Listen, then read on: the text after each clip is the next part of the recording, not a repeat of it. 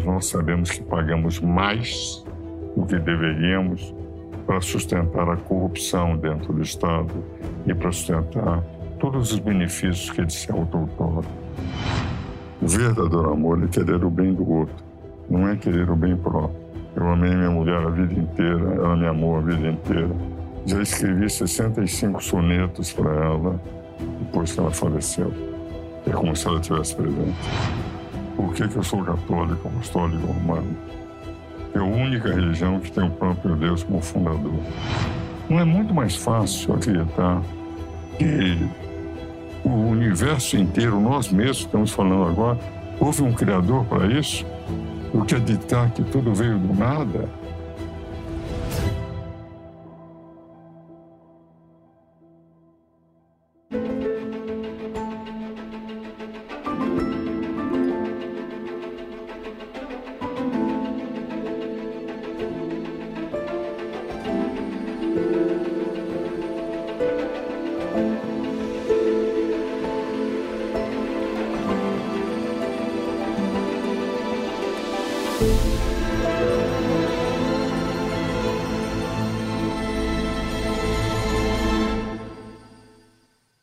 Contraponto de hoje, eu recebo o jurista, advogado e professor Ives Gandra da Silva Martins, que é graduado em Direito pela Universidade de São Paulo e, além disso, é professor emérito da Faculdade de Direito da Universidade Mackenzie, onde concluiu o doutorado.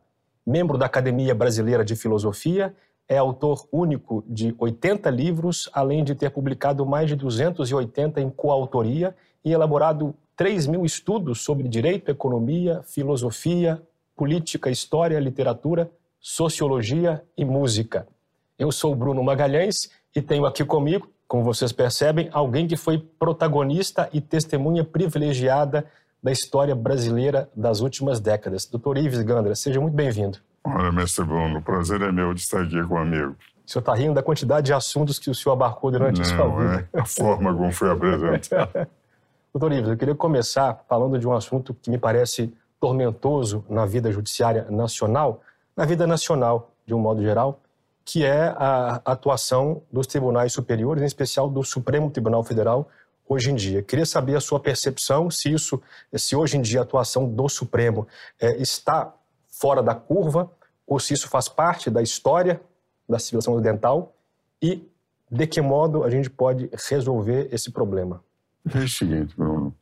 É, quando o Supremo Tribunal Federal decide por seis votos a cinco, significa que cinco minutos, cinco ministros não decidiram e não concordam com a decisão majoritária de seis ministros. Mas aquela decisão majoritária vai servir para todo mundo. O que vale dizer, no campo do direito, a divergência é uma constante. Segundo ponto, é, no campo da doutrina, doutrina jurídica, constitucional, o problema é o mesmo. As divergências se põem. A minha posição, a minha escola de direito constitucional, sobre o foro universitário há quase 50 anos, é uma história, uma escola diferente daquela em que os ministros hoje do Supremo consideram que deveria ser adotada no Brasil. Eles entendem que o consequencialismo jurídico, aquela que os fins justificam os meios, uma corrente jurídica que ganhou foros em diversos lugares, em diversos países, é o que está deve dominar no Brasil. Eu sou daquela que a Constituição tem que ser respeitada como foi escrita, porque é o poder legislativo que faz a Constituição poder constituinte, primeiro originário, convocado, e o segundo, o legislativo, quando é derivado e faz as emendas constitucionais. Por isso que eu vou dizer aqui, é a minha opinião pessoal. Eu participei de debates constituintes, fui convidado para audiências públicas, comentei a Constituição em 15 volumes para a editora Saraiva, o professor Celso Bastos expus lá a minha posição. O que eu vi na Constituinte é que quando se colocou que todos os poderes, os verdadeiros poderes, os poderes que representam o povo, eles, quando eles decidem, isto é, os dois poderes, executivo e legislativo, estão representando a posição do povo. É o que está no artigo 1 da Constituição. No artigo 2 diz que é, os poderes têm que ser harmônicos e independentes. Não pode haver predominância de um poder sobre o outro. E, posteriormente, nós verificamos que, para evitar qualquer dúvida, no título da organização dos poderes, eles puseram o quê, Bruno? A definição exaustiva da competência de cada poder. Artigo 44 a 69 do Legislativo, em primeiro lugar, porque lá eu tenho a situação de oposição, os 76 ao 91, exaustivamente do Executivo, porque lá só está a maioria da nação. E, por fim, de um poder técnico que não representa o povo. Ele é obrigado a representar exclusivamente o que os outros poderes decidiram, fazer respeitá-los, que é o Poder Judiciário, do artigo 92, C26, com competências exaustivamente declaradas. O que, que nós estamos sentindo hoje nessa corrente consequencialista que o Poder Judiciário adotou? É intervenção, é invasão de competência dos outros poderes sob a negação da corrente consequencialista, que tem que atuar nos vácuos legislativos, que tem que corrigir rumos do executivo, quando, na verdade, não foi isso que se discutiu durante 20 meses na Constituinte. Então, a minha divergência, e não estou entrando no mérito da competência dos ministros, mas da corrente doutrinária que eu expus nos meus livros, que eu sigo, que é respeitar religiosamente, rigorosamente os constituintes, que os constituintes decidiram é de que eles estão invadindo competências contra o que os constituintes de 88 desejaram. Então, me parece então que essa corrente consequencialista não é uma mera divergência, não é apenas um modo de interpretar a Constituição, mas ao fim e ao cabo de violá-la. É, eu entendo que a corrente deles termina invadindo competências sem ter direito. Vou lhe dar um, um exemplo. O artigo 103, parágrafo 2 da Constituição, declara que nas ações diretas de inconstitucionalidade por omissão, isto é, quando o Constituinte declara, entende, que o Legislativo tem que fazer a lei, e tem que fazer a lei de imediato, como aconteceu em muitos casos por parte do Constituinte de 88, e se pode entrar com uma ação denominada ação direta de inconstitucionalidade por omissão, quer dizer, por omissão do legislativo, eu posso considerar o legislativo omisso e entrar com uma ação direta. Se o Supremo declarar a omissão do legislativo, ele não pode legislar no lugar. Ele tem que pedir ao legislativo para fazer a lei. Quando nós discutimos isso com o relator da Constituinte, o senador Bernardo Cabral, com o ex-presidente Supremo, meu colega de turma, o eminente jurista, esse é um grande jurista, Sidney Sanches, e o representante da Ação dos Magistrados Brasileiros, Odir Porto, num jantar em Brasília, eu sugeria que se pusesse um prazo, porque a redação dizia pedir ao legislativo para fazer. Eu disse: olha, se vocês pedirem ao legislativo para fazer, Bernardo, e se o legislativo levar 20 anos para fazer, nós continuamos com uma omissão. Por que não pomos um prazo de seis meses? Daí o Sidney Francis levantou esse argumento. Disse, se eles puserem um prazo de seis meses, e vamos admitir que o legislativo não faça, você acha que eu, como ministro do Supremo, tenho condições de mandar prender 503 deputados à época e 81 senadores por desacato à direção. É melhor deixar sem prazo. Mas o simples fato de tal dispositivo demonstra que nem nas, na legislação, quando é omisso o Congresso, não é obriga, não pode deixar de fazer a lei por imposição constitucional, o Supremo pode fazer a lei. Nós temos visto alterações em muitíssimos casos da legislação, alteração, por exemplo, flagrante é, perpétuo criado pelo bom jurista, indiscutivelmente, a obra dele, Direito Constitucional, do Alexandre Moraes, é uma obra citada no Brasil inteiro. Mas, a verdade, não existe flagrante perpétuo. Flagrante é flagrante, não pode se perpetuar só porque está na televisão. Não é? O senhor faz menção ao caso Daniel Silveira. Do Daniel Silveira. Por outro lado, quando Daniel Silveira declara o seguinte, que fez uma série de considerações absolutamente inaceitáveis. Um deputado não poderia falar o que o Daniel falou. Mas quem teria que punir o Daniel era o Câmara dos Deputados. É isso que ele que teria que responder por falta de decoro parlamentar. Não era o Supremo Tribunal Federal. Por quê? Porque o artigo 53 da Constituição fala em quaisquer palavras, atos. O que vale dizer, o quaisquer não admite qualquer exceção. Isso quaisquer foi uma adição recente, né? Como? Esse quaisquer foi uma adição recente, ou seja, foi, mostrando da a emenda vontade... 35, mais do que isso. Eles não queriam colocar isso. Foi o Zé, Zé Roberto Batoc, foi conselheiro da Ordem, deputado federal, que falando com a Bianca, o que tinha apresentado, nós fizemos um programa da televisão os dois, e ele contou isso durante o programa, disse, nós temos que pôr quaisquer para que nunca haja, porque não é um deputado que lá está. Lá está 20 mil, 30 mil, 50 mil brasileiros representados pelo advogado.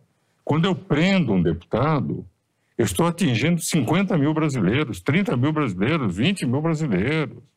Que ele é o representante. E foi essa a razão de pôr no artigo 53 da Constituição, né, pela emenda 35, que ele é inviolável em quaisquer manifestações.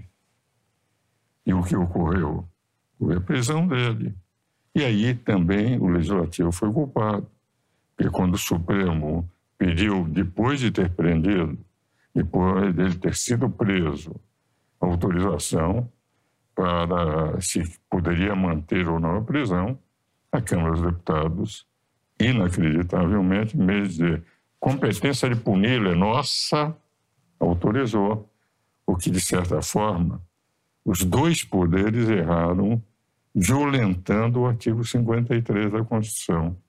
Mas está havendo um, o que eu brinco, aliás, não sou eu, a frase do ex-presidente do Tribunal Regional Federal da Terceira Região, Fábio Preto, a Constituição está sendo reescrita, o Código Penal está sendo reescrito pelo Supremo Tribunal Federal. Essa ideia do consequencialismo e, enfim, todos eles bem intencionados é, na sua concepção, estarem mudando aquilo que eles acham que está errado no Poder Legislativo, errado no Poder Executivo. Vou dar um outro exemplo. O exemplo da ministra Rosa Weber, ministra muito séria, muito respeitável, etc. Mas nesse caso, é, da continuação de um processo contra o presidente em relação à vacina Covaxin. Em que ela rejeitou o arquivamento do PGR? Aquele arquivamento. Por quê? Não houve compra da vacina. Só havia um depoimento daquele cidadão que estava querendo se livrar da, da acusação que tinha sido, entende, o irmão envolvido, coisa semelhante no depoimento. Pá. A polícia examinou, não encontrou nada. O Ministério Público não encontrou nada. O que fez o Procurador da República? Entrou com dizendo que não havia razão. Primeiro, não havia compra, não tinha havido prejuízo nenhum para o governo. Segundo lugar, não tinha se comprovado que aquilo realmente teria ocorrido nos termos que o deputado tinha apresentado. E, por fim, o, é, foi colocado que para ele não havia situação. Mas daí ele fez um acréscimo. Mas se houvesse, não haveria tipificação penal. O que a ministra Rosa Weber disse é que se houvesse tipificação, estava incorreta a visão do procurador, porque havia tipificação. A tipificação ela mostrou a jurisprudência do Supremo. Acontece que aquilo foi utilizado como efeito de argumentação. Ele disse: é, se houvesse, que não houve, que ele provou que não houve, não haveria tipificação na opinião do ministro, do procurador.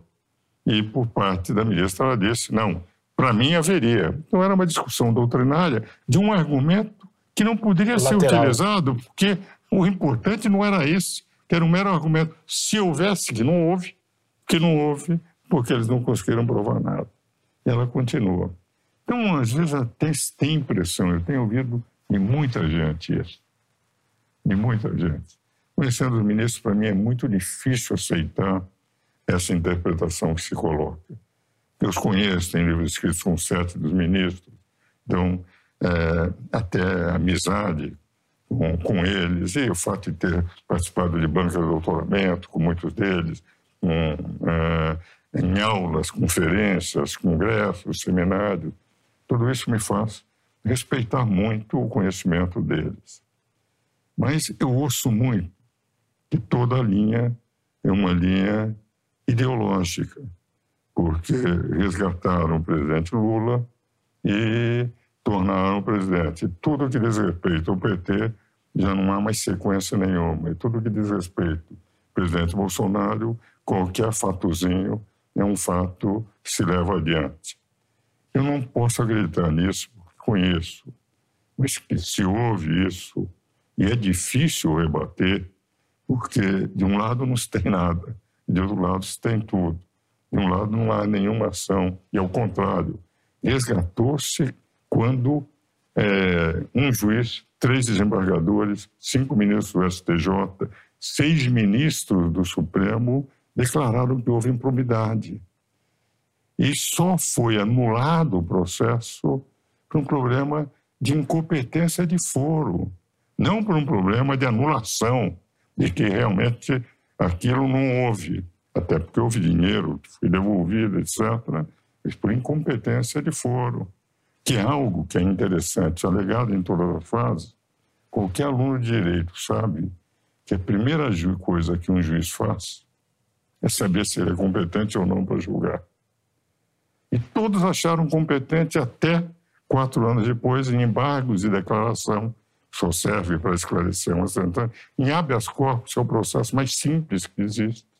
Se mudou todo é, uma orientação que era de quatro instâncias. E é muito difícil explicar isso para o leigo. Eu fui até por gente é, do povo, aliás, uma vez estava saindo da missa na Sala do Brasil e um morador de rua foi me. Que é isso, doutor Estou revelujando os ministros do Supremo. Eu disse, mas eu critico também. Ele disse, não, eu não aceito. Porque é difícil ensinar, mostrar para eles que eles têm conhecimento, que são conhecedores de direito. Então, fica uma impressão com que dialogar e mostrar, não, eu conheço, é é difícil porque eles têm a impressão que é uma posição ideológica da Suprema Corte, que eu, enfim, com 63 anos, conhecendo todos os Supremos, desde tendo feito sustentação no Supremo Tribunal Federal, muito antes do nascimento do, Car, do ministro Cássio, do ministro André Mendonça, do ministro Toffoli, do ministro Alexandre Moraes, foi em 62, eu, evidentemente, é, não custa aceitar uma argumentação que seja ideológica, mas que os fatos são difíceis de contestar, são. Mas não só os leigos hoje estão perplexos com a situação, quem é do direito também fica perplexo em diversas situações. Esse fato que o senhor mencionou, decisão da ministra Rosa Weber, queria entrar um pouco mais a fundo nisso. O Supremo sempre disse que o arquivamento de uma investigação pelo PGR, último, a última autoridade do Ministério Público, é irrecusável. E a ministra Rosa Weber devolveu o inquérito ao PGR para providências cabíveis. Se o senhor fosse o PGR e recebesse essa decisão, o que, que o senhor faria? Eu devolveria de só. Queria saber quais providências posso fazer, porque as que tinha que fazer eu fiz. Teria que ser um jogo de devolução. E quais são as providências cabíveis? As providências eles tomou. Eu tenho que admitir que eles fizeram tudo que eles não são incompetentes, estão nessa função. Então, não tem outras providências a serem tomadas. Então, devolveria diz, peço que esclareça quais são as providências que eu tenho que tomar. Tem uma anedota que circula, o senhor deve conhecer certamente, que um juiz no interior mandou o inquérito para o promotor para denúncia. O promotor devolveu. Denuncie Vossa Excelência. Doutor Ives, é, com frequência a sociedade brasileira discute os critérios para nomeação de ministros do STF. Hoje, como está na Constituição, quem indica é o chefe do executivo, cidadãos brasileiros entre 35 e 65 anos de idade, enfim, com os critérios que estão lá. E esse cargo é vitalício. O senhor acredita que esse critério é o mais adequado ou acha que isso pode ser modificado para melhor de alguma forma? Eu acho que tem que ser modificado. Tem que ser em que? É, durante a Constituinte, porque Bernardo Cabral, nós éramos, antes dele ser senador, quando era presidente do Conselho Federal, quando era conselheiro do Conselho Federal, eu era conselheiro, fui conselheiro da Ordem aqui de São Paulo durante a, todo o período de redemocratização, de 79 a 84, depois de 87, 88, quer dizer, 85, 86, eu presidi o Instituto dos Advogados de São Paulo. Então, é, fiz uma amizade muito grande e ele, até hoje, nós temos uma amizade grande, e até hoje ele é meu conselheiro no Conselho Superior de Direito da FEComércio. Ultimamente não tem viajado tanto, é, por causa da idade, tem 90 anos, como eu também não tenho viajado no conselho que ele tem, que ele é, que é o Conselho Técnico da Confederação Nacional do Comércio, do qual eu participo, pelas minhas dificuldades dos 87 anos, artríticas. De... Então, mas o Bernardo Cabral, o contato está limitado, nós tínhamos conversamos pelo menos de 15 em 15 dias durante a Constituinte, entende? Então, se se nós eh, examinarmos é, é, a questão de como é que foi colocado, como é que nós discutimos, entende? É como se nós vamos verificar isso absolutamente é, como está feito. Eles resolveram manter o que havia na Constituição de 91. O argumento que eles me deram quando eu apresentei ao Bernardo a minha proposta ele disse, não, mas desde 91, o Sidney Sanches, o, que era o que mais estava presente é, pelo Supremo na Constituinte, os outros, é, não, vamos manter um esquema que sempre foi assim e, enfim, o Brasil, mesmo no tempo do regime de exceção, é, era muito respeitado, o Supremo Tribunal Federal, entende? Eles, ministros como Moura Alves, Cordeiro Guerra, etc., Galotti, ministros respeitadíssimo Janeiro de Silveira. Agora, a proposta que eu fiz foi a seguinte: Conselho Federal da Ordem indica seis nomes, que é o órgão máximo da advocacia. O conselho que estávamos criando, Ministério Público, Estadual e Federal, indicariam seis nomes. Três pelo, de nomes pelos é, procuradores de Estado e três pelos procuradores federais. E os três tribunais superiores indicariam seis nomes: dois o Supremo, dois o STJ, dois o TST. O presidente receberia 18 nomes, indicados pelas três instituições que coordenam, porque o judiciário não existe sem advocacia, a advocacia não existe sem o judiciário e o Ministério Público, o Ministério Público não existe sem o judiciário. É, uma interligação das três instituições ele recebia dos três instituições, pela cúpula, os três tribunais superiores, a cúpula do Ministério Público, a cúpula da advocacia, 18 nomes. Escolheria aquele que tivesse mais indicado com a sua ideologia, com a sua maneira de pensar. Mas seriam as autoridades indicando grandes nomes, porque sabiam que estavam indicando. O presidente escolhia um de 18 nomes escolhidos pelos operadores de direito e manter-se-ia o quinto constitucional. Dos 11 ministros, oito viriam da carreira de magistrados e três, essa é a minha proposta, de carreira de advogados do Ministério Público, com alternância, quando saísse dois do Ministério Público, saísse do Ministério Público, seriam dois da advocacia e um do Ministério Público. A reação foi de simples, não dá uma...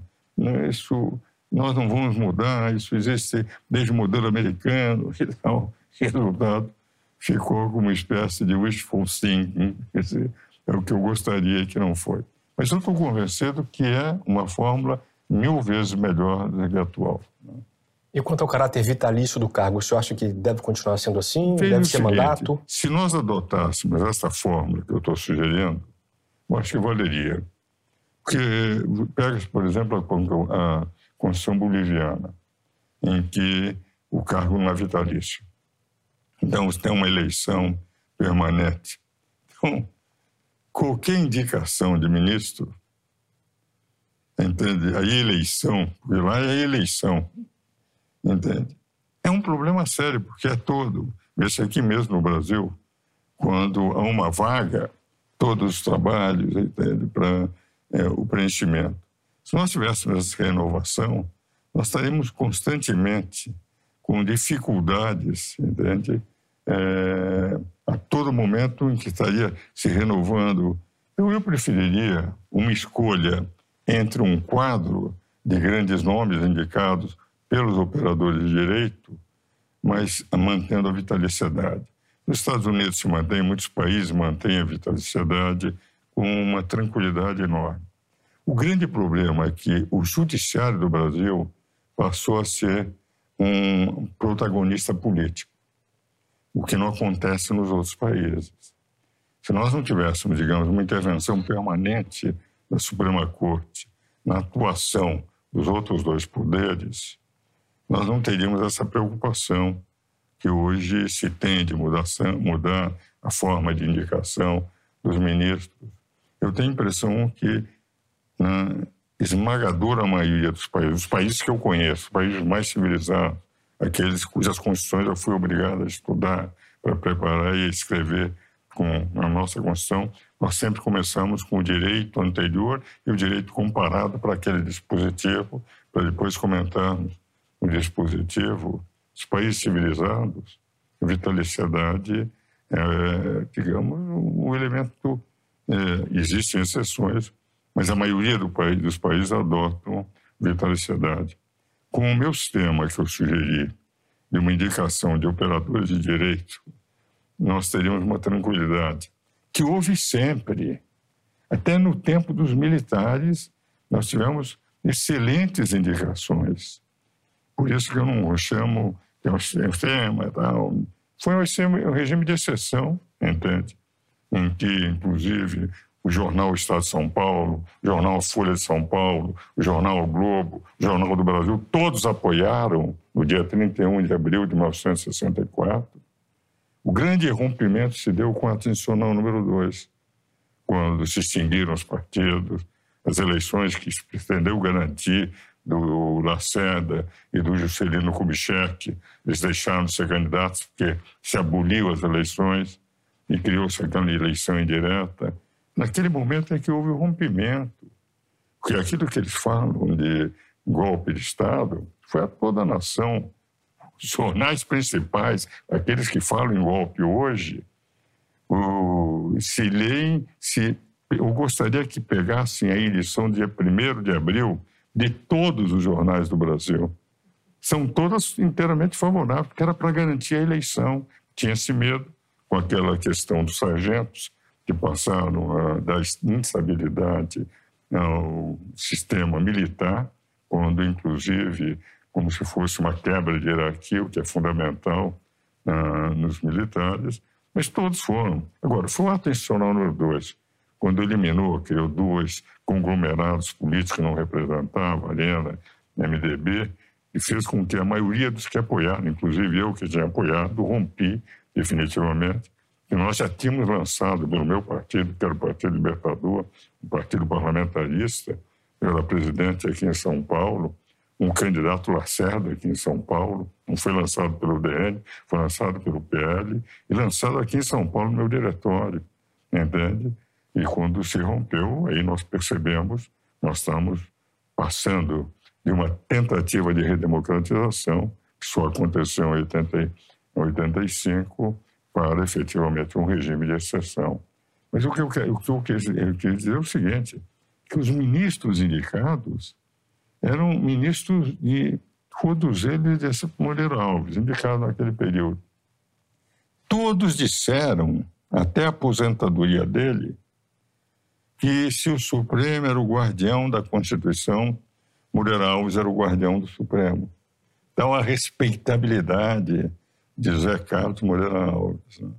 Nós tínhamos grandes nomes no Supremo.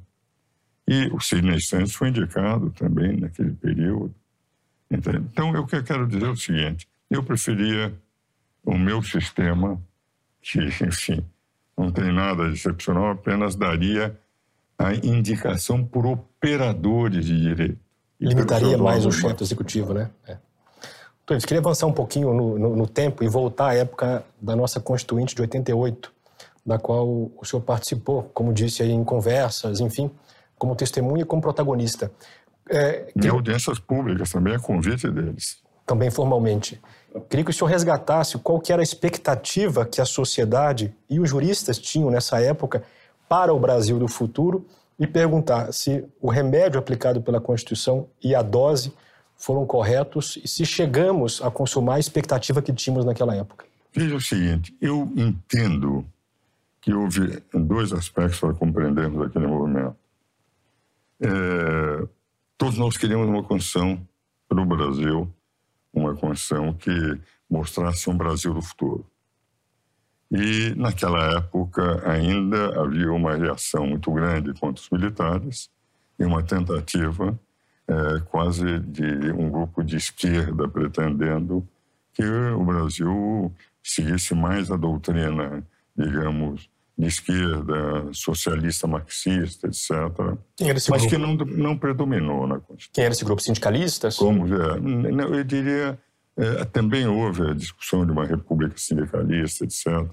Mas tudo isso não prevaleceu. O que prevaleceu foi, à medida que os trabalhos, que como é que começou? Fizeram a eleição para relator e o presidente Bernardo Cabral ganhou de Fernando Henrique para relator e Ulisses Guimarães foi eleito presidente.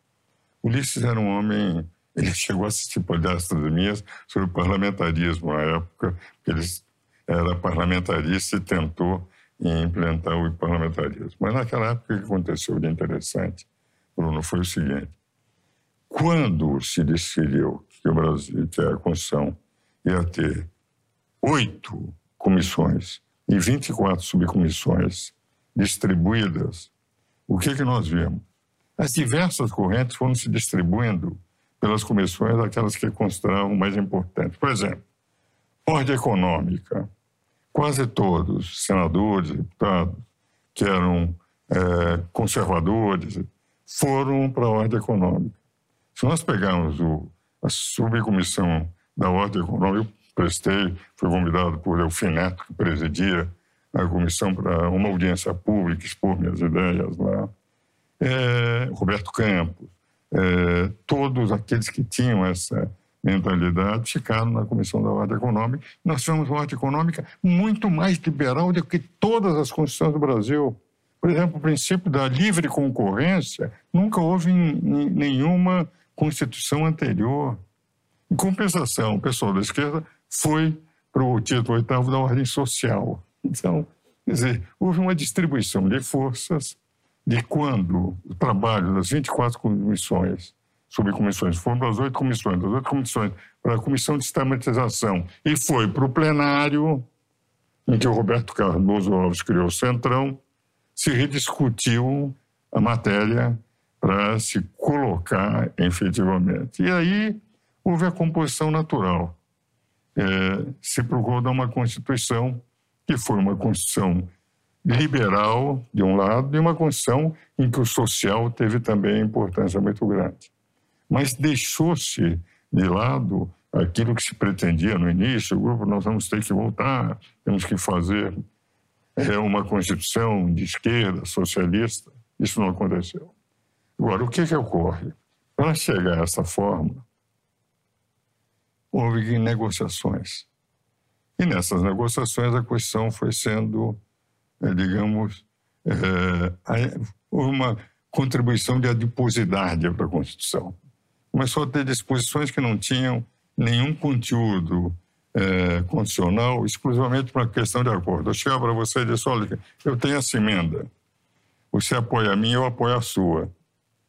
Com esse trabalho, por exemplo, o artigo 242, parágrafo 2 diz o seguinte: Colégio São Pedro, Dom Pedro II vai ficar no Rio de Janeiro. Isso como disposição constitucional. Por quê? Porque queriam, tinham medo que fosse desaparecer um colégio de governo, pô, se colocou contra, evidentemente, assinaturas. E aí nós tivemos a Constituição com as seguintes características. E com isso eu termino a resposta, ficou um pouco longa, que é a seguinte, Bruno. Uma Constituição que na espinha dorsal é muito boa, isto é, equilíbrio de poderes, poderes com competências exaustivamente declaradas, poderes, inclusive, que cada um deveria respeitar o outro, que vínhamos de um regime em que o executivo mandava sobre os outros dois, não um judiciário que sempre tiveram respeito, mas através de decretos-leis sobre o legislativo. E passaram a ter uma enunciação de direitos individuais, sociais, etc., como nunca houve em nenhuma outra Constituição do Brasil. Então, apesar da adiposidade, a espinha dorsal dessa Constituição é boa. Basta dizer que as modificações que estão sendo feitas, tantas emendas, 120 emendas aproximadamente, são essas modificações não alteram aquilo que está no texto constitucional. E aí é que está a minha corrente doutrinária contrária do Supremo Tribunal Federal. É que eles teriam que respeitar isto. E vou mais longe.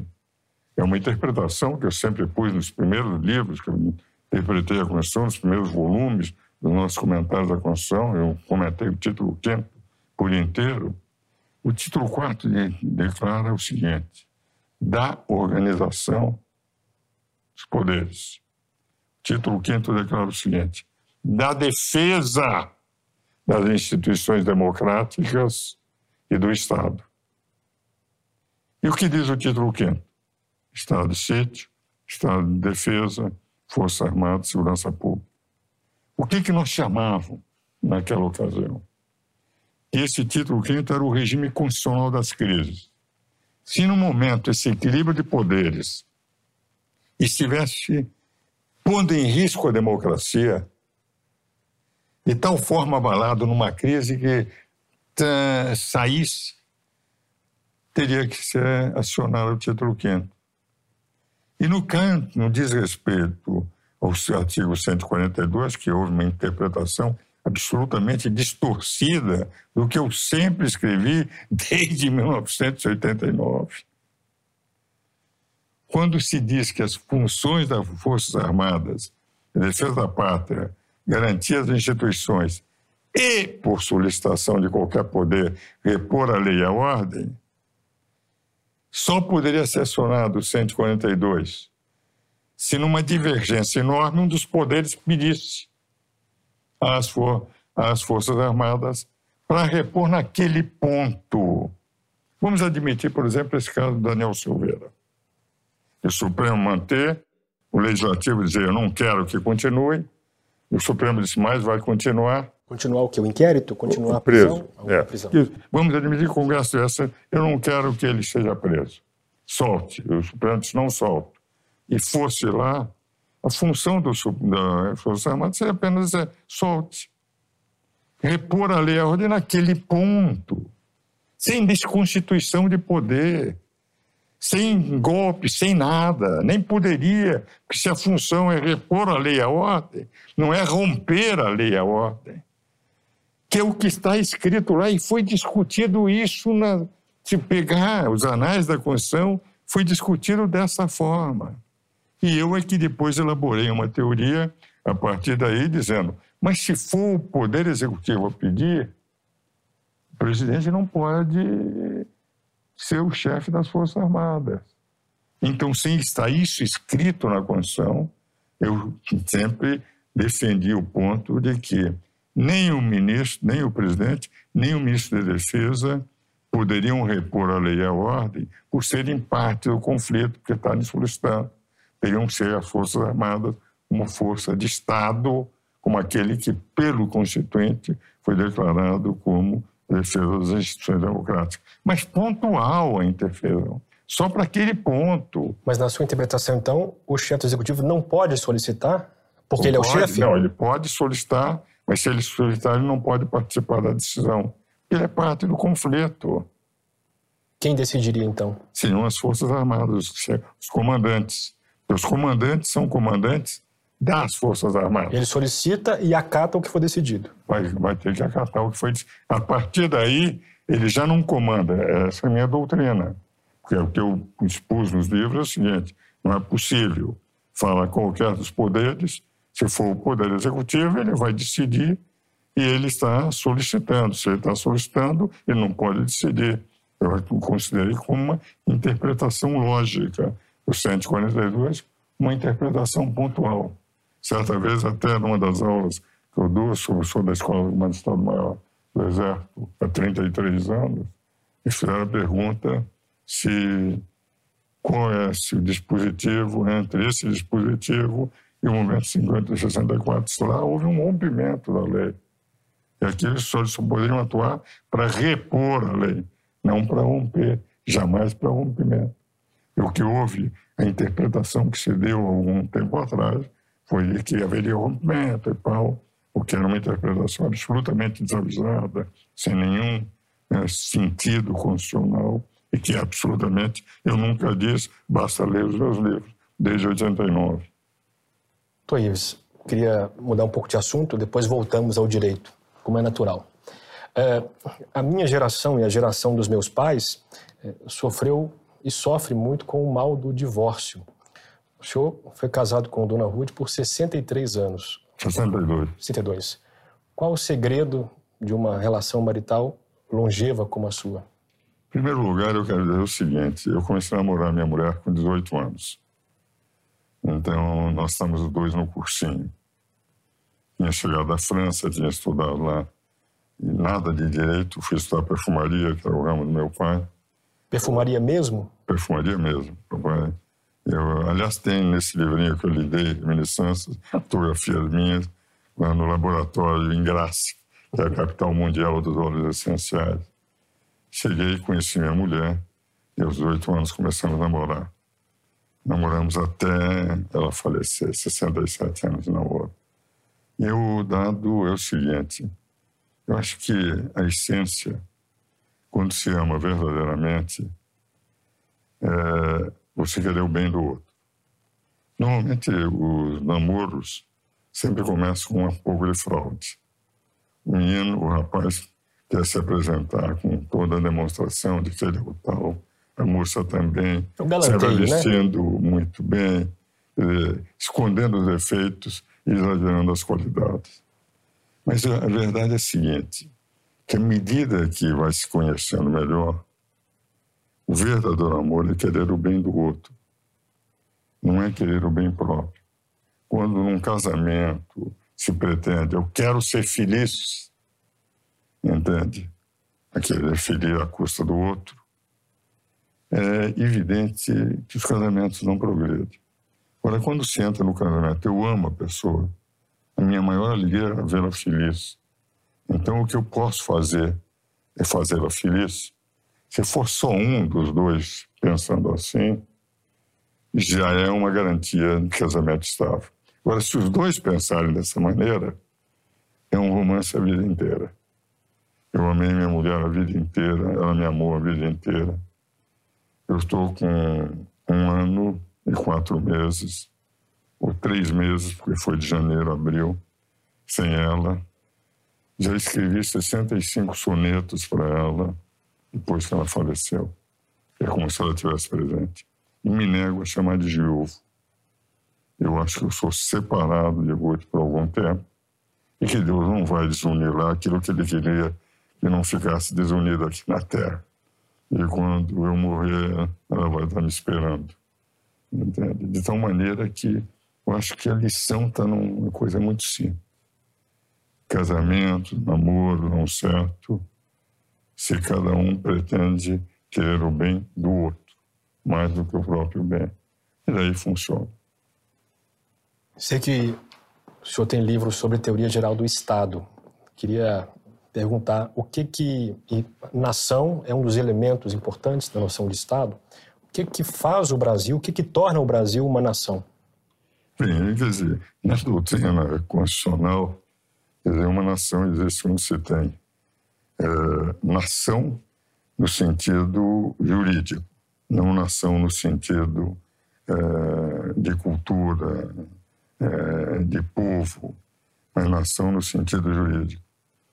É a existência de território, existência de povo, existência de poder. Esse tripé é que faz o Estado, é que faz uma nação. Isto é, o poder, porque pode impor regras, e essas regras serem as regras que vão comandar aquela nação de acordo com a vontade do povo. Entende? E, evidentemente, se eu tenho território onde eu posso estar.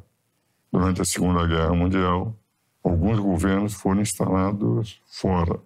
Por exemplo, De Gaulle criou o governo da França fora. Na Tchecoslováquia, Benes criou um governo da Tchecoslováquia no exílio. Não tinha força nenhuma. Que faltava o território. O território é fundamental. Então, isto é que cria juridicamente, entende, o Estado e, evidentemente, a nação do ponto de vista jurídico. Agora, a nação, como representativo de um povo, de uma cultura, etc., por exemplo, a cultura judaica, o povo judaico, o povo judaico sempre foi uma nação do ponto de vista cultural, independente de só voltar a ter território próprio. Ele deu um momento em que, em 46, a ONU concordou com Oswaldo Aranha, o nosso Oswaldo Aranha, lá, com o a criação do Estado de Israel, isso na presidência da Assembleia é, da ONU. O que vale dizer? Este é o conceito jurídico.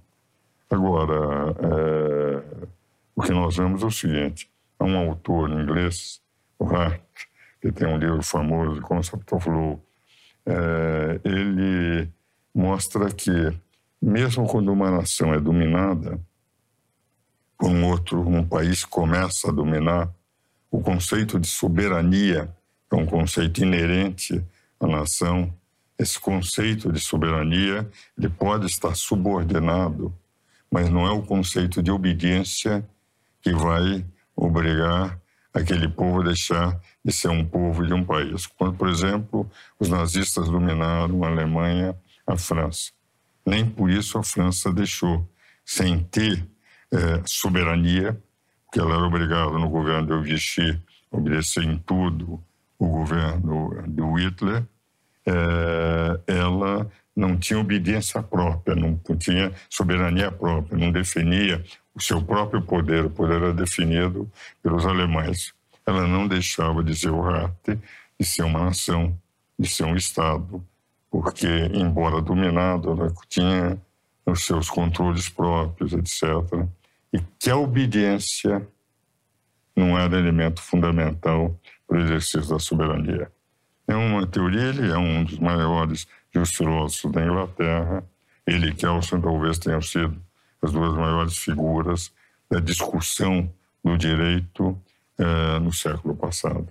Mas a minha pergunta tinha o objetivo de tentar encontrar uma razão de unidade e de união em torno de uma sociedade que hoje parece tão fraturada, tão dividida entre Mas, questões assim, políticas. Eu né? acho que no Brasil há uma divisão de ideologias, etc. E se você pegar é, quando Portugal dividiu com a Espanha a América, Portugal sempre foi um país unido.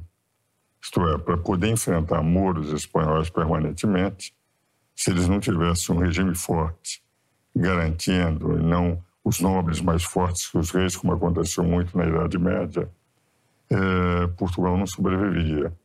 Desde Afonso Henriques tem reis fortes, nobres subordinados, etc.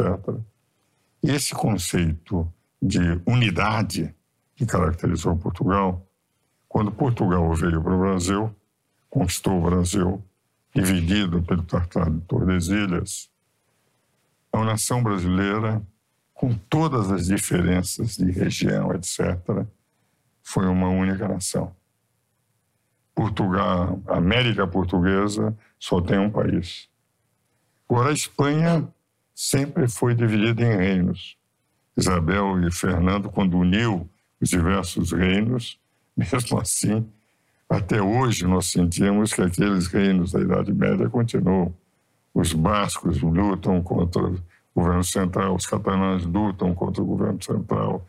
O que vale dizer é resultado. Eles trouxeram essa divisão para a América. Enquanto que a América portuguesa é uma só, a América espanhola pulverizada numa série de países. Então, esse conceito de nação está inerente a nós, os brasileiros. Se pode perceber, por exemplo, no jogo Brasil, o futebol, do norte ao sul, todo mundo quer. Essa divergência ideológica é o que passa. Eu estou convencido que passa. Porque é a evolução dos tempos, as discussões, as guerras sempre acontecem, é inerente à história humana. Mas, digamos, a raiz do povo brasileiro, que vem da raiz portuguesa, dessa unidade que construiu Portugal que garantiu Portugal como nação e que foi transferida para o Brasil e que garante para o Brasil uma nação continental. Nós nunca vamos ter uma divisão. Nós vamos ter, sim, colapso, como sempre houve em todos os países do mundo. A história da humanidade, os próprios Estados Unidos tiveram a Guerra da Secessão, que foi uma guerra violenta entre o Norte e o Sul, e nem por isso houve a secessão, houve a, a separação do Norte e do Sul. E quando nós tivemos, por exemplo, a guerra, as farroupilhas, a cabanagem no Pará, farroupilha no Rio Grande do Sul, etc., quer dizer, a unidade brasileira terminou prevalecendo. Então, eu sou, em relação à nossa unidade, é, um otimista, nada obstante um momento meio complicado com que o Brasil está passando, em que as ideologias são colocadas com tal violência, e isso nem me preocupa para a eleição que nós vamos ter pela frente, o Bruno, porque nós vemos o seguinte, entende? É que tudo leva a crer, já que não há uma terceira via, nós teremos a posição, a mesma posição que tivemos em 2018, entre Bolsonaro e o PT isto é, Bolsonaro e Lula. E isto colocado não em termos de propostas de um e outro, mas em termos de uma violência. Não eles têm, eles têm as suas propostas, os seus programas, etc. Mas dos seus eleitores, daqueles que estão apoiando, de uma radicalização de posições, de ataques que são feitos de um lado e de outro. E isso me preocupa no sentido de um certo esgarçamento da posição de projeções, até porque, como, enfim, tudo leva a crer um certo equilíbrio que vai levar a um segundo turno, entende? É, é, esse esgarçamento vai ter que ser costurado no futuro, mas é, pode não levar tão pouco tempo como nós desejaríamos. Porque no momento em que se põe com é, uma contestação permanente entre é, duas correntes, mas com um choque ideológico é, que se radicaliza, é evidente que qualquer um que é eleito passa a ter também uma oposição radicalizada, o que dificulta qualquer governo. Eu tenho pregado nas minhas exposições, etc. Nós estamos precisando de discussão de estadista. O Brasil precisaria um estadista de novo no poder, porque... Quem foi o nosso último estadista? Como? Quem foi o nosso último estadista? É, eu disse um quase estadista foi Fernando Henrique. Entende? Quase.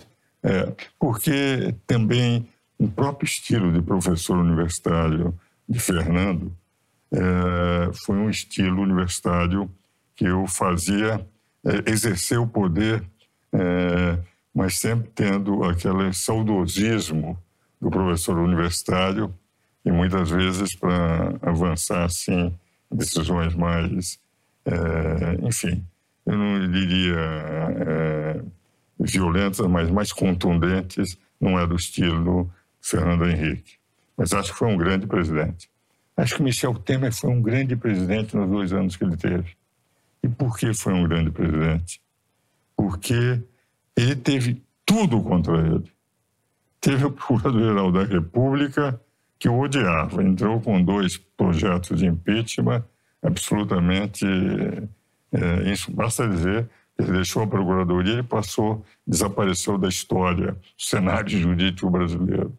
Aquele, aquilo prejudicou o país enormemente.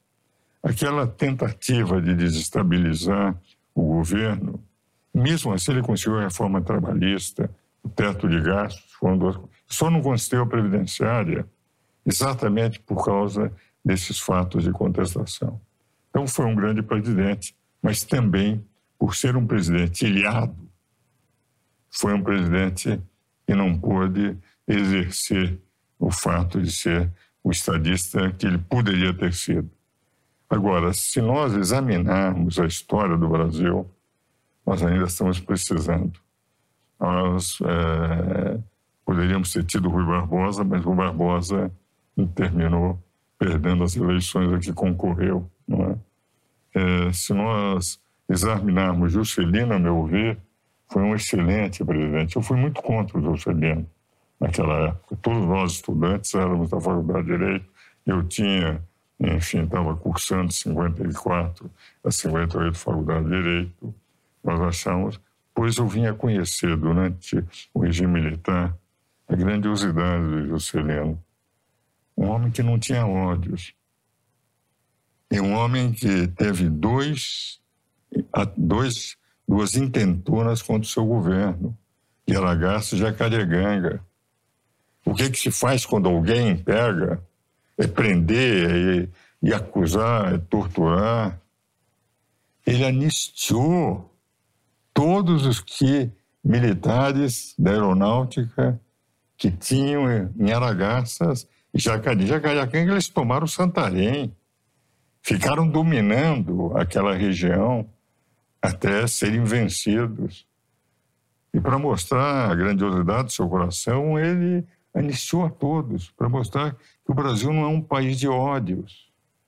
Hoje, eu reconheço que eu tinha uma visão completamente errada do Juscelino quando eu o combatia, entende? Então, dentro dessa linha, eu tenho a impressão que ainda nós estamos em busca de um estadista. E a minha esperança é que não a minha geração, que eu estou com 87 anos, eu estou aqui o graça e mercê de Deus, na verdade, eu espero que vocês, na geração de vocês, ainda encontrem E gostaria que a campanha dos dois com mais chances, São Bolsonaro e Lula, fosse uma campanha decente de um país civilizado, e uma campanha que se esgarçasse, entende? é, em, é, em ataques praticamente pessoais e não de ideias. Agora, de qualquer maneira, há um dado que eu gostaria de deixar muito claro no nosso programa. É, eu tenho uma, uma visão histórica, eu sou também da Academia Paulista de História, e eu entendo o seguinte: o socialismo marxismo não deu certo em nenhum país do mundo. A China, que todo mundo diz, não, é marxista. Nós temos o capitalismo mais selvagem na China. A China tem a economia liberal, mais liberal de todas as economias do mundo. Muitos criticam a China dizendo que é um dumping, um dumping social e um dumping tributário entende? Um dumping fiscal grandes porque as leis trabalhistas não são leis que dão muita segurança.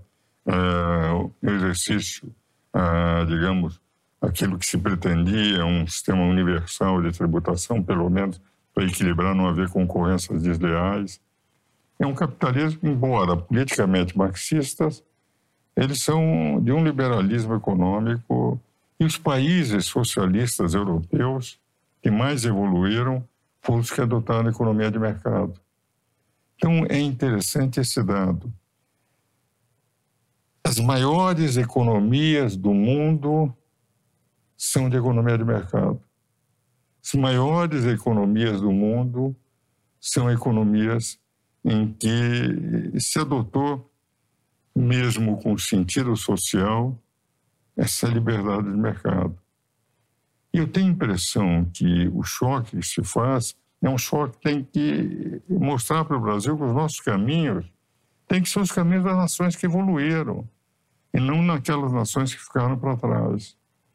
Essa é a razão pela qual eu tenho a impressão que isto é que teria que ser colocado como ideia. Quais são as ideias melhores? Onde é que tem funcionado no mundo?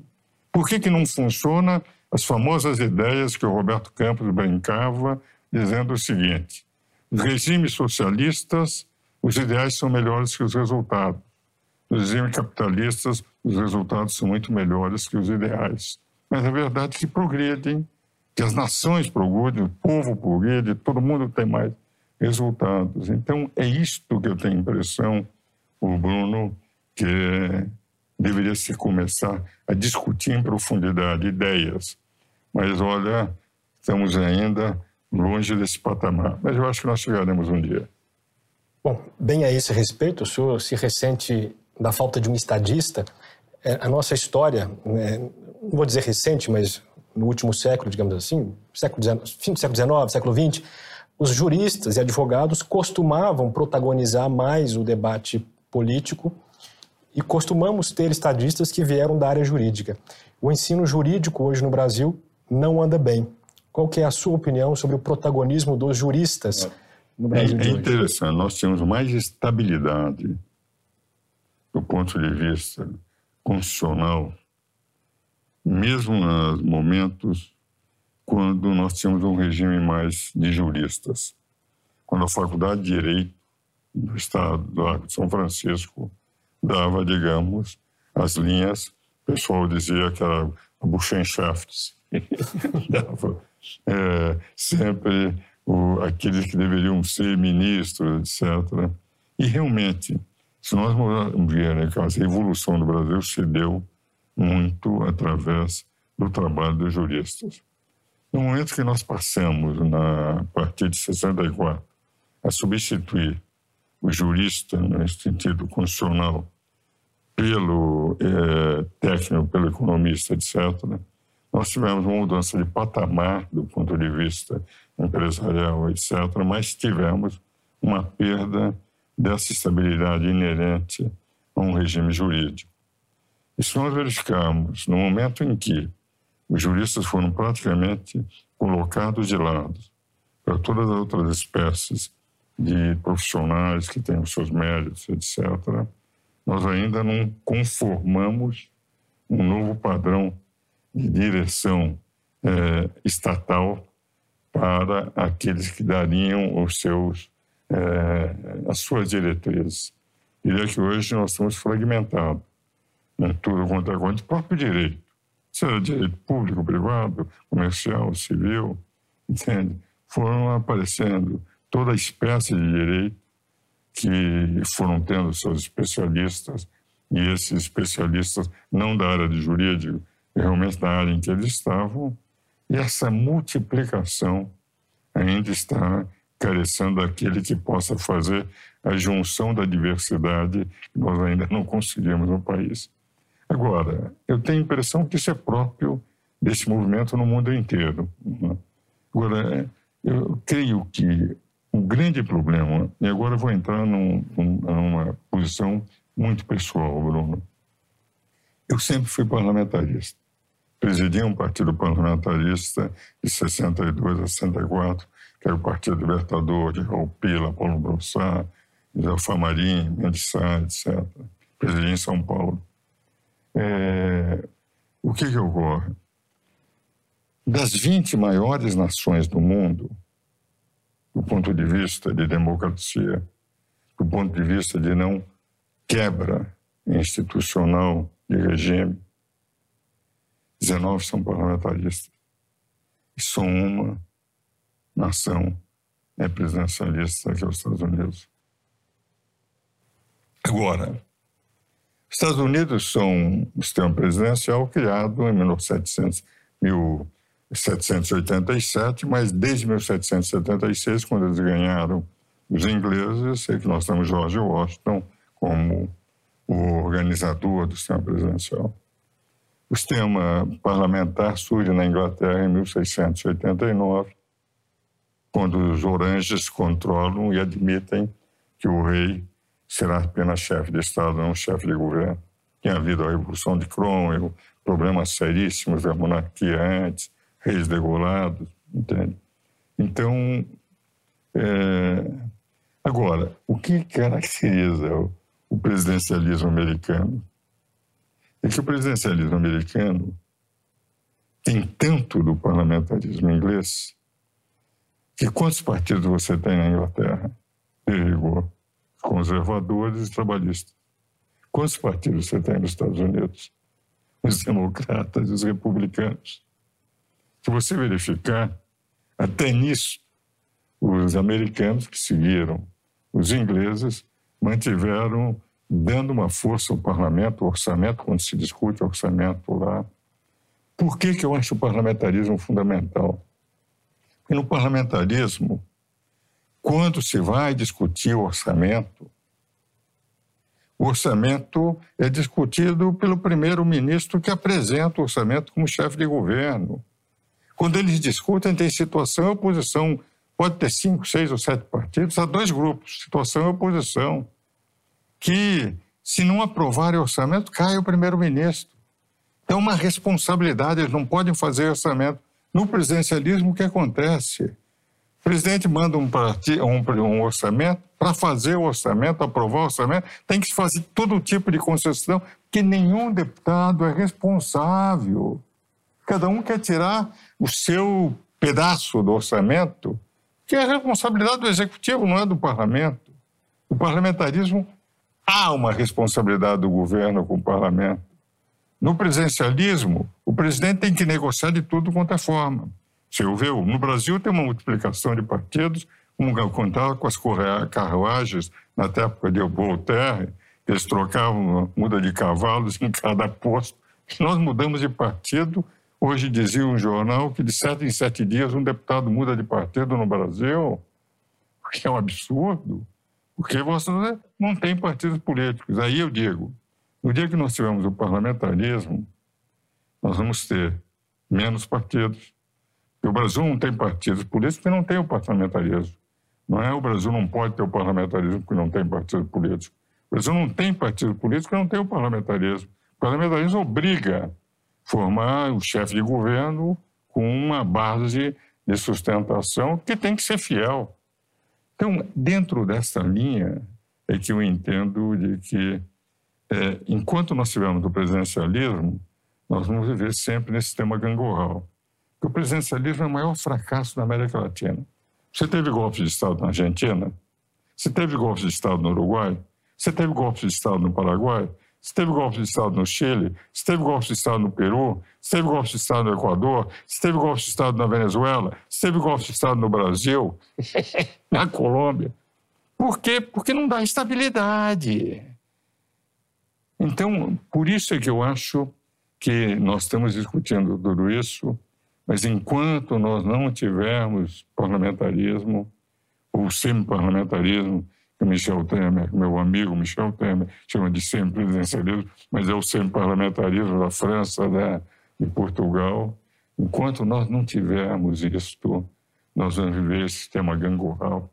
Às vezes essas radicalizações, como se nós estivéssemos ainda num tempo da Idade Média dos reinos que brigavam, ou dos reinos combatentes na China. Com alguma frequência, é, certos grupos é, discutem e cogitam se o Brasil não poderia ter um regime parlamentarista monárquico. Se houver alguma viabilidade disso, faz sentido? Eu acho que no momento não há. Mas eu quero dizer o seguinte: já tem havido um crescimento dos monarquistas aqui no Brasil no momento. Mas é interessante o seguinte: se você pegar, Bruno, é, olha, eu estou chamando de você, porque eu tenho 87 anos, eu Sou um menino perto do senhor. meus filhos. Mas veja o seguinte, Bruno. O sistema parlamentar foi adotado na monarquia brasileira em 1887. Só caiu em 1847 e só caiu em 1889. Vai dizer, nós vivemos um sistema parlamentar monárquico durante 42 anos.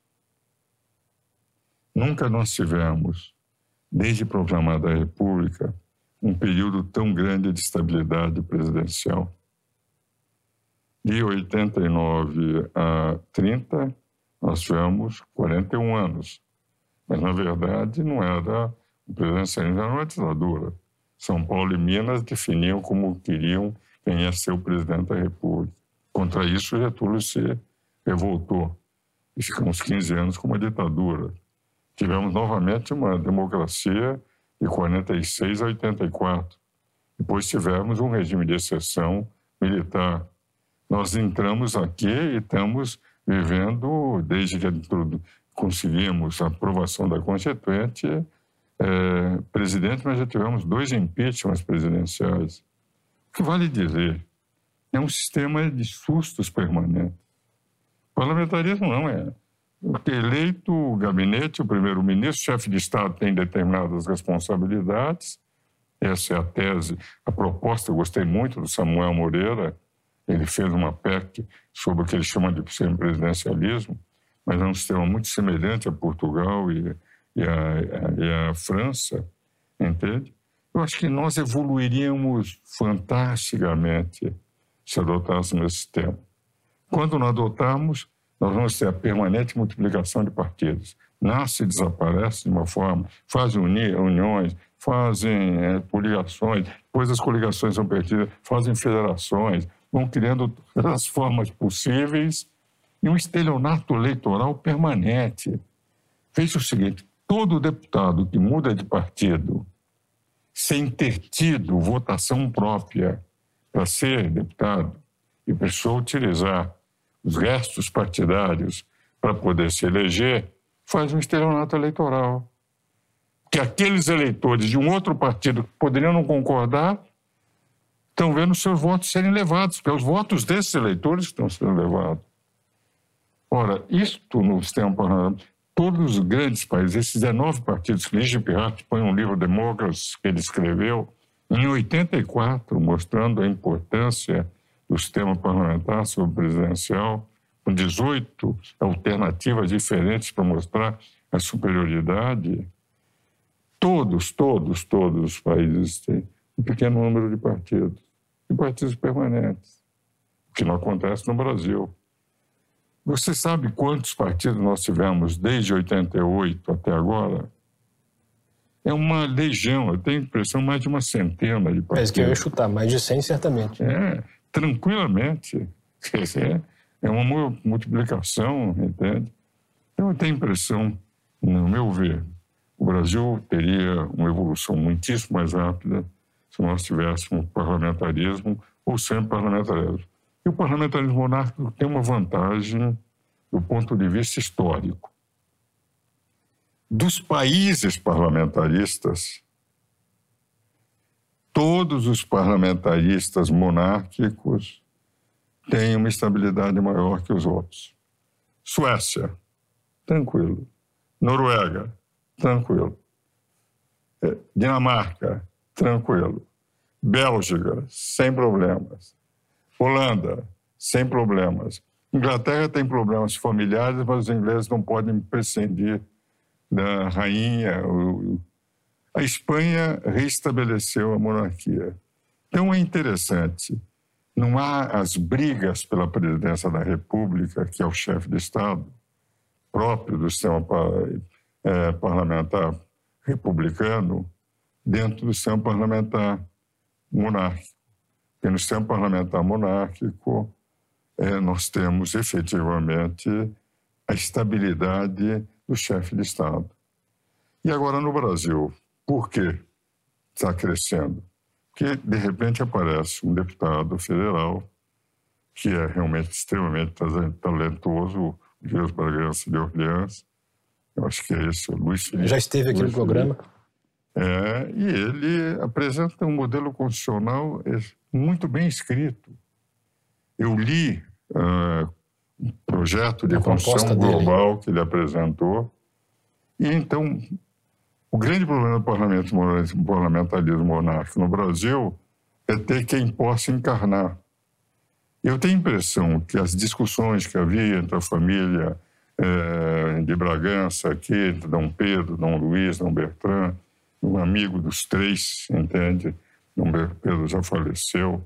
É, a verdade é que se precisa ter alguém que possa liderar. E eu acho que o que tem o deputado Luiz Felipe é jovem, extremamente inteligente, um projeto que eu tive a oportunidade de ler muito bem escrito. Então, embora no momento não vejo viabilidade, mas vejo um movimento crescente, agora tendo a possibilidade de um parlamentar que tem sangue de Dom Pedro I, que proclamou a independência do Brasil. Mas, eh, salvo engano, ele não estaria na linha sucessória. É, esse é um outro dado, porque, por exemplo, em alguns países, é, vou lhe contar o seguinte: na Bélgica, quando foi aprovado o aborto, o rei da Bélgica se negou a assinar e renunciou ao trono. E quem assumiu foi o presidente da Câmara, presidente do parlamento, que assinou, daí decidiram se iriam continuar ou não com a monarquia e restabelecer o rei da Bélgica naquela ocasião. Há países onde. Entendi. Tem sempre um parágrafo único que dá é, uma então, exceção. Agora, a linha de sucessão ela é definida pelos próprios da família. Se num determinado momento se perceber que é uma liderança autêntica, entende? E no sentido de que essa liderança ela representa a possibilidade de se discutir a vinda ou não, eu tenho a impressão que é um problema de inteligência, de união, as renúncias necessárias para ter alguém é, de sangue do próprio Dom Pedro I. Veja o seguinte, eu estou fazendo especulações, Sim, especulações é. sem nenhum sem consultar nenhum deles. nem pretendendo, Bruno, influenciar de alguma maneira. O que você me fez uma pergunta, eu estou dizendo de que não é algo que se afaste para um futuro impossível. Eu acho que é um problema que o povo tem que ir pensando, examinando, etc. Examinando também a história e a realidade dos países. E eu estou dizendo isso, eu sempre digo para todos o seguinte: eu analiso a história. Eu não sou monarquista. Agora, tenho muitas dúvidas sobre a República. E aos 87 anos, eu fico numa dúvida séria quando vejo os regimes que funcionam, os regimes que funcionam menos, e os regimes que não funcionam, de que maneira nós poderíamos encontrar os melhores caminhos. Aqui no Contraponto tem um momento filosófico em que eu provoco o entrevistado Exatamente. A, a, a, então, eu quero só isso. colocar isto, mas eu tenho admiração por essas pessoas e por Luiz Felipe, em especial, por ter lido o projeto da Constituição que ele escreveu. Muito bem feito. Sim, sim. Muito bem. Com uma belíssima equipe de juristas atrás dele. Sim, então é, quem está nos ouvindo vai, vai ouvir isso que o senhor disse como, como, enfim, como um pensamento hipotético sobre a situação. Claro, né? claro. Até porque nenhuma viabilidade nesse momento. Sim, sim. Mas é, eu, faria, eu faço menção à pergunta seguinte, que é de cunho filosófico. O que é o direito e que valores ele busca resguardar? É o seguinte, para mim, eu sempre lecionei isso na faculdade. Quando eu estava na faculdade, havia uma corrente que admirava Kelsen. Ele dizia que o direito é a norma. O importante no direito é o poder de garantir a norma, a sanção. Que, fundamentalmente, a norma pura é o único objeto do direito. O resto é objeto de outras ciências. E nós só temos que estudar a norma pura. Tendo a importância de ter o direito, isto é, poder para impor o direito, isso que interessa a nós. Eu sempre me lembro daquele filme do Spencer Tracy, com Burt Lancaster, julgamento de Nuremberg. O ministro da Justiça da Alemanha julgado.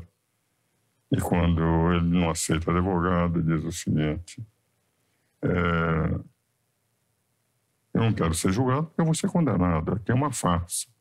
Se eu tivesse ganho a guerra, quem estaria sendo julgado eram vocês. Como eu perdi a guerra, eu vou ser julgado por que um julgamento se eu já estou condenado para antes? Por que, que eu vou ter advogado para participar dessa farsa? Mas quando ele vê todos os restos humanos que apresentam, aquilo que foi o nazismo, que foi as decisões dele, entende? Quando já se pensa que ele vai até ser absolvido, ele dizia o advogado, ele cumpriu as leis do país, ele não fez as leis, ele era apenas o ministro que tinha que cumprir, entende? As leis eram feitas pelos outros.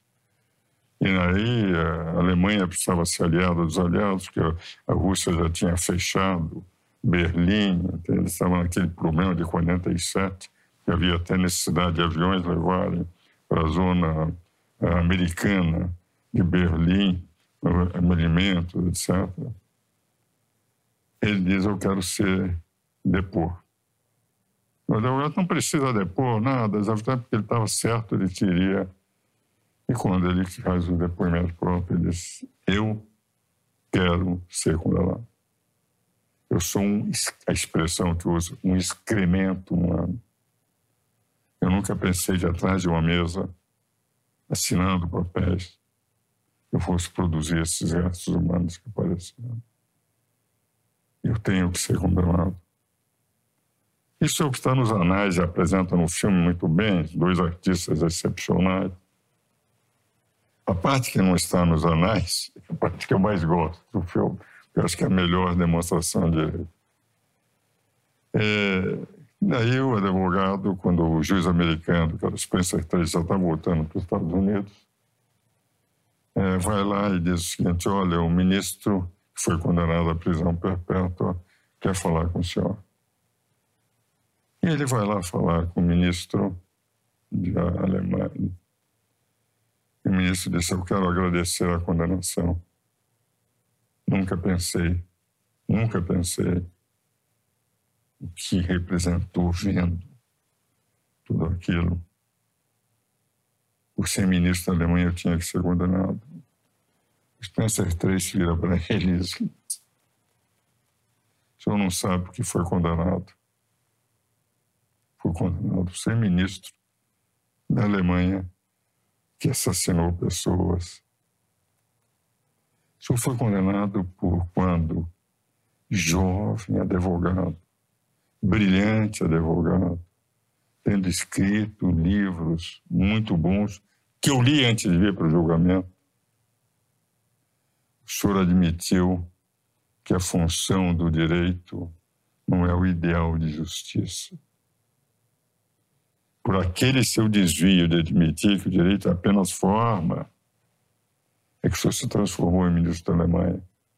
Se o senhor não tivesse desviado e procurasse que a função do jurista é a busca de um ideal de justiça, que a função do poder judiciário não é fazer justiça, é não fazer injustiça, o senhor não seria condenado. E eu gosto dessa parte pelo seguinte, porque o direito é isso para mim, eu sempre lecionei isso para os meus alunos. Vocês não têm que pensar que é uma petição, a forma é isso, etc. Vocês têm que procurar na luta com professores, etc. Fazer como legiferenda, auxiliar a fazer com que o sistema jurídico seja um ideal de justiça. Deixar de pensar em cargos, de pensar, quando esse meu livro que eu lhe dei, cidadão comum, que eu nunca pensei em cargos, só pensei em ser professor e advogado. Entende? que isto é uma função que Deus lhes deu de buscar no direito o ideal de justiça e não o direito forma, não cumprir tal. Só aí o direito tem sentido. Que não há sociedade sem direito, mas são os homens que podem fazer o direito justo ou esse direito que vai se esgarçando e cuja decorrência é ver o povo sofrendo, etc. Então, para mim, o direito não é forma, não é o que Kelsen dizia. O direito é a busca de um ideal de justiça.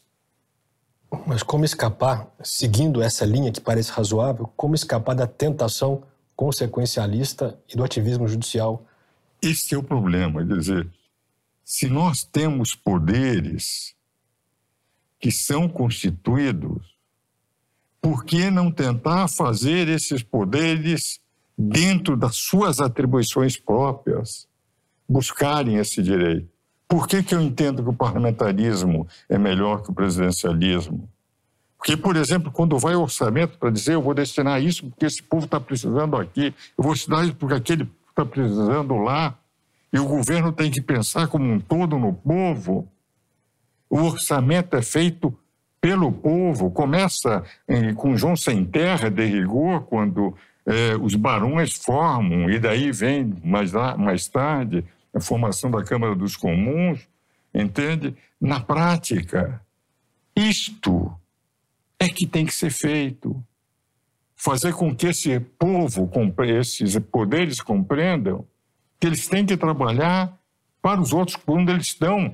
Eles estão para servir o povo e não servir-se do povo. E a função nossa de jurista é, muitas vezes, com profundo desconforto, Bruno. Você acha que quando eu critico um amigo meu que está no Supremo, porque achar que ele não está agindo corretamente, não moralmente correto, mas apenas aplicando uma falsa interpretação do direito, a meu ver, isso não me traz um desconforto? Mas eu acho que é minha missão como professor, que eu fui a vida inteira, e aos 87 anos, com muito mais razão, para não fazer com que toda a minha luta venha em se desfigurar. O que nós temos que é utilizar os poderes. Existe o poder legislativo, é bater a porta. Naquele trecho do Evangelho que diz do juiz Inico, em que a viúva bateu, bateu, bateu, ele fez justiça. Mesmo que a gente não concorde que o poder esteja sendo o melhor dos poderes, mesmo que possa haver desfiguração até moral dentro do poder, é bater, bater, bater a porta, defendendo e procurando espalhar. Eu dizia para os meus alunos: vocês não podem, e sou professor universitário há quase 60 anos, vocês não podem, pura e simplesmente, ficar prisioneiros. Vocês têm que ir muito além. Vocês têm que ter ambições de fazer um país melhor através do direito. Porque senão vocês estão falhando na sua missão. Porque estão fazendo aquilo que, enfim, vocês foram habilitados né, e deixaram de cumprir a missão. O advogado, no meu decálogo do advogado que eu fiz para meus alunos do Mackenzie, eu digo, para mim é a mais linda das profissões, porque por ela nós podemos defender o que há de mais bonito que a justiça entre os povos. Vocês têm que pôr isso na cabeça. Aliás, eu pus um decálogo aí, você vai poder ler, entende? Pode dizer é de um sonhador, de um poeta, etc. Mas eu acredito firmemente nisso.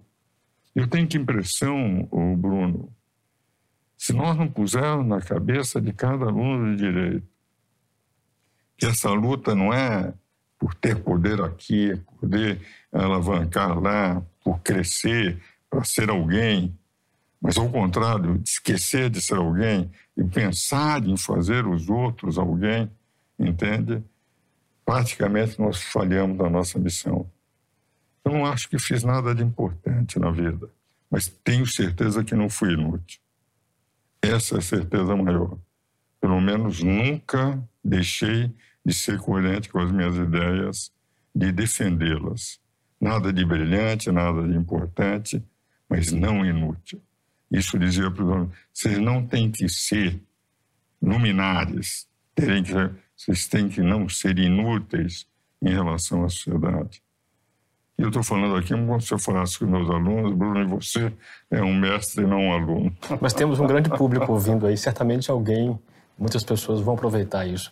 A esse propósito, é, a, a pobreza e a miséria são um problema essencialmente do Estado ou da sociedade? É o seguinte, é da sociedade e do Estado. É dos dois, entende? O Estado com uma responsabilidade maior, que a função do Estado, embora tendo que sempre utilizar recursos escassos, esses recursos muitas vezes são utilizados para o domo sul em causa própria e não para a sociedade. Eu, no meu, na minha tese de doutoramento, eu procurei unir as teses de Kelsen e Cócio. Kelsen dizendo que a norma sancionatória, a norma de punição é a primeira, e Cócio dizendo que a norma de comportamento é a primeira, primária. Secundária Para um é sancionatório, para outro é de comportamento. Eu mostrava que, em relação à tributação, quem tinha razão era Kelsen. Que Kelsen dizia que sem sanção ninguém cumpriria. E por que, dizia eu? Que o tributo é uma norma de rejeição social. Todos nós sabemos que pagamos mais do que deveríamos para sustentar a corrupção dentro do Estado e para sustentar todos os benefícios que eles se auto-otorgam. Se eles têm tempo, como efeito colateral, mas não necessário, prestam um serviço público. A nossa luta é fazer com que o Estado seja prestador de serviço público. Tenham pessoas muito mais preocupadas em servir o público do que serviço do público. O Estado tem uma importância, mas a sociedade também tem. Todas essas ONGs que existem, etc., elas são muito pouco alimentadas.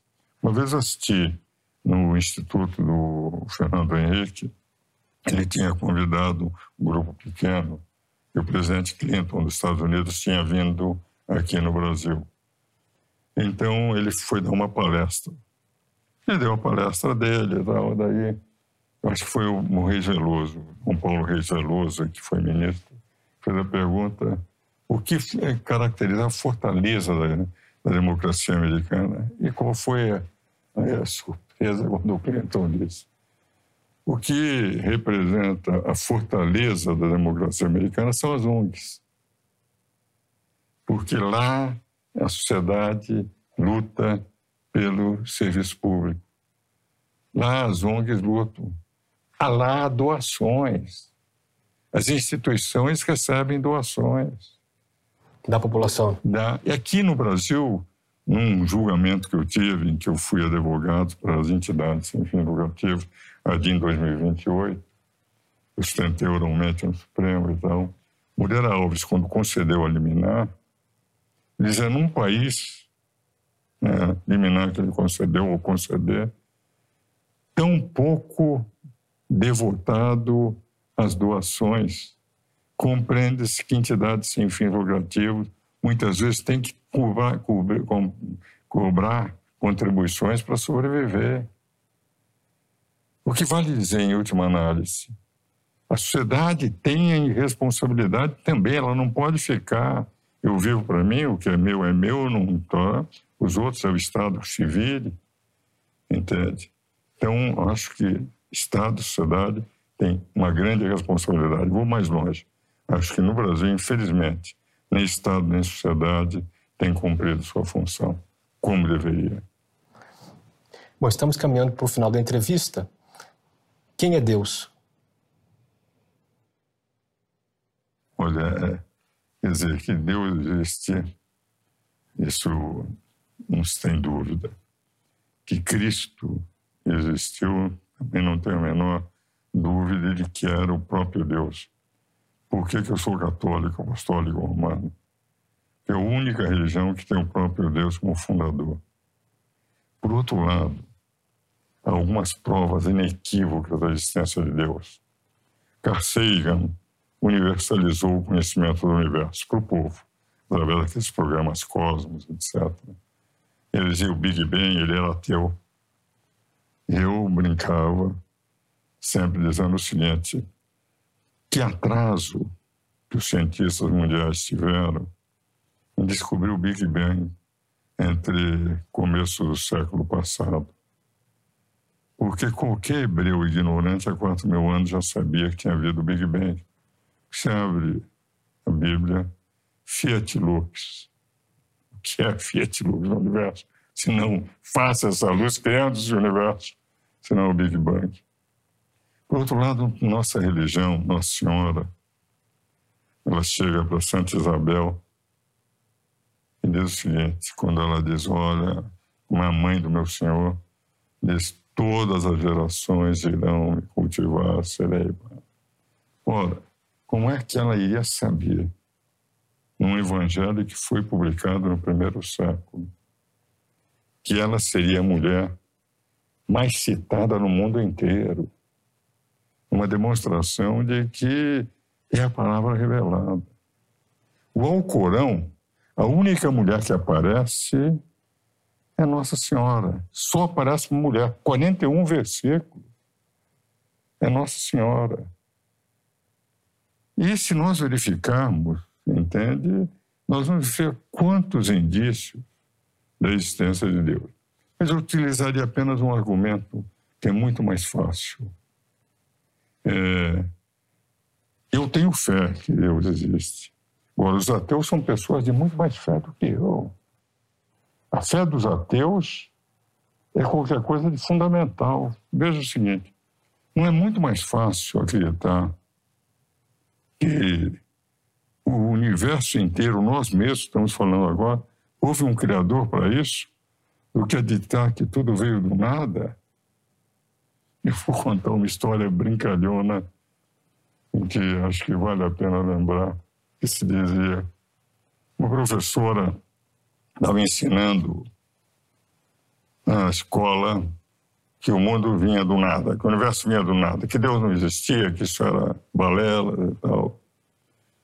Tocou o sinal, os alunos foram para o recreio. Quando voltou, a professora olhou na quadro negro está escrito: a professora é uma burra.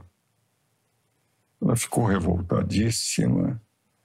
Quero saber qual foi o aluno que foi isso. Daí um aluno levantou-se. Professor, eu acho que foi o nada que escreveu. Daí ele disse: é muito mais fácil o nada ter escrito na tela do que todo esse universo que nós conhecemos, o nada ter criado. é homens de muita fé. É mais fácil acreditar no Criador do que no nada. Eu tenho a impressão. E, por outro lado, é algo que se sente no coração. Não é? Quer dizer, quando se vai. Porque acreditar em Deus também exige que vá se aprofundando em leituras, etc. Nós temos uma fé infusa, mas há necessidade de um aprofundamento. E à medida que se vai aprofundando, que se vai estudando, que vai se meditando, que vai se orando, que vai se percebendo, aí se sente dentro da carne. Então, enfim, é muito difícil explicar. Nós temos dentro de nós. Mas temos todos os indicadores através da palavra revelada e os vácuos nós podemos completar com a nossa inteligência, aliás, que Deus nos deu. E quando se fala em criacionismo, em é, o evolucionismo, também é absolutamente diferente.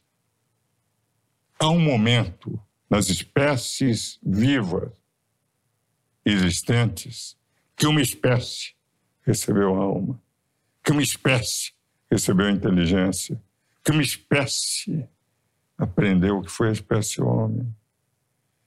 Quer dizer, de todas as espécies existentes, a nossa recebeu esse sopro. Então, tanto faz evolucionismo, criacionismo, a linguagem bíblica, inclusive, é sempre uma linguagem oriental. Os orientais falam através de imagens, de metáforas. Cristo falava através de parábolas. O que vale dizer, então, é muito mais fácil acreditar em Deus do que negá-lo. Basta dizer que Toynbee, que foi um dos grandes historiadores do século passado, ele dizia o seguinte, que ele era ateu, mas ficava irritadíssimo. Ele diz isso no Humanidade Monterre, o livro. É, uma, uma, uma, uma, está me faltando o nome em inglês, em grego, mas ele dizia, é Humanidade Mãe Terra, o título em português. É, que ele é, se irritava de saber que Deus não existia e não conseguir provar. e realmente, com todas as maravilhas que existem, é muito difícil dizer que isso veio do nada e que não houve um Criador para isto. Um defeito do qual o senhor ainda não conseguiu se livrar? Um defeito, ah, o maior defeito que todos nós temos, entende? eu acho que todos, todos os seres humanos, eu também tenho que combater muito, é a soberba. Eu vou te dizer o seguinte: uma vez que São José Maria Escrivá estava em São Paulo, eu tenho até uma carta dele, tive nove encontros com ele, numa tertúlia que ele tinha com alguns, umas pessoas aqui em São Paulo, estava lá, daí eu, eu pergunto, padre, eu queria saber como se vence a soberba? Ele me disse: será enterrada um dia depois que você morrer, meu filho. E daí ele disse que todos nós temos que lutar contra isso. E de certa forma, de uma forma velada ou não, todos nós temos alguma vaidade, temos alguma forma em que nós não conseguimos combater. Tem impressão, como ele disse, que era profético, que eu luto até hoje, apanho até hoje, apanho mesmo. É, o defeito, eu tenho a impressão que eu luto e todos deveriam lutar. E há muitas pessoas que têm e não querem lutar, porque acham que isso é mais qualidade do que é, defeito. Mas eu acho que é um grande defeito. Nós não somos nada, nós estamos de passagem na Terra. Se nós analisarmos o que nós temos que fazer, é não sermos inúteis no plano de Deus. Mas nós estamos, eu acho extraordinário o que está numa cidade construída por um imperador indiano, 1500 e pouco, cidade chama-se Fatehpur Sikri. É uma cidade que se conserva até hoje, embora ele tenha vivido lá só 14 anos, porque era muito seco que ele deixou, mas ela se conserva exatamente pelo tempo seco. E tem uma ponte para a entrada da cidade. Não tem mais água embaixo, nem nada. Mas tem uma legenda na ponte que eu acho extraordinária. É escrito o seguinte: a vida é uma ponte. Não tente construir sobre ela. E é uma verdade, quer dizer, nós estamos aqui de passagem. Nós temos que construir lá em cima. Mas pensar com riquezas, com tudo, que isto vai nos dar eternidade, dar valor às coisas que passam, dar valor às coisas que ficam, as coisas que são para a eternidade, é uma visão absolutamente incorreta da vida. Vamos pensar que temos que passar, não sendo inúteis, servindo e, ao mesmo tempo, lutando para controlar os nossos defeitos, que teremos que lutar até a vida. Santa Teresa sabe o que ela dizia, Bruno? Os santos são os pecadores que não desistiram. Eu acho a frase genial. E todos nós lutamos contra as nossas deficiências. E para concluir, um, um, conselho que o senhor dá aos jovens estudantes de direito que estão um pouco pessimistas com o país e com o direito. Veja o seguinte: o conselho que eu dou, o conselho que eu sempre dei os momentos mais difíceis em que eu fui professor, e tivemos também outros momentos difíceis também no Brasil. Vocês não podem desistir. Por mais difícil que seja o país, vocês são o futuro do país. Vocês têm que lutar para fazer um país melhor. Não é a dificuldade que deve fazer com que vocês desistam. A dificuldade deve fazer com que vocês lutem mais, procurem mais.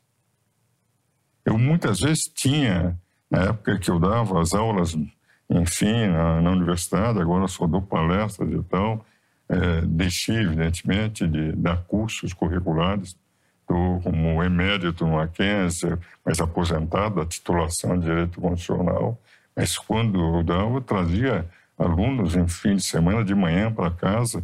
Eu e a Ruth, minha, Ruth era minha mulher, é, era minha colega de classe também, não é? de direito, então ela, ela conhecia tudo aquilo, para debater o que é que nós devemos fazer para melhorar o país. E que o grande instrumento é o direito, é influenciar os outros. Entende? Eu tenho a impressão que, mesmo com pessimismo, mesmo com aqueles professores que querem transformar em veículos políticos cada aluno, e muitas vezes há professores que querem forjar a cabeça do aluno como se o aluno não tivesse personalidade, que só tivesse um caminho, seguir a sua doutrina, o Magister Dixit, entende? É, vocês têm que ter liberdade de pensamento e acreditar que o país pode ser mudado com a luta. Não desistir nunca. É, uma das teses acadêmicas minhas, essa foi para a USP, ainda antes de ir para o Mackenzie, ainda na época que não havia mestrado e só havia especialização, eu fiz as duas especializações lá, era sobre o impacto das despesas militares nos orçamentos públicos. E mostrava que quando houve as grandes guerras, por incrível que pareça, nós tivemos grandes evoluções em relação à ciência, medicina, penicilina, por exemplo, para contornar a Guerra Fria entre a Rússia e os Estados Unidos, a necessidade de espionagem e os satélites foram criados, a exploração espacial. Evidente que eu sou absolutamente contra a guerra, mas na prática o que eu queria dizer era o seguinte: é que nas dificuldades as pessoas superam dessa forma. A criatividade é maior. E a vida é uma guerra, uma luta constante, um batalhar. O Gonçalves Dias, a vida é uma luta constante, não é? O poema Juca Pirama.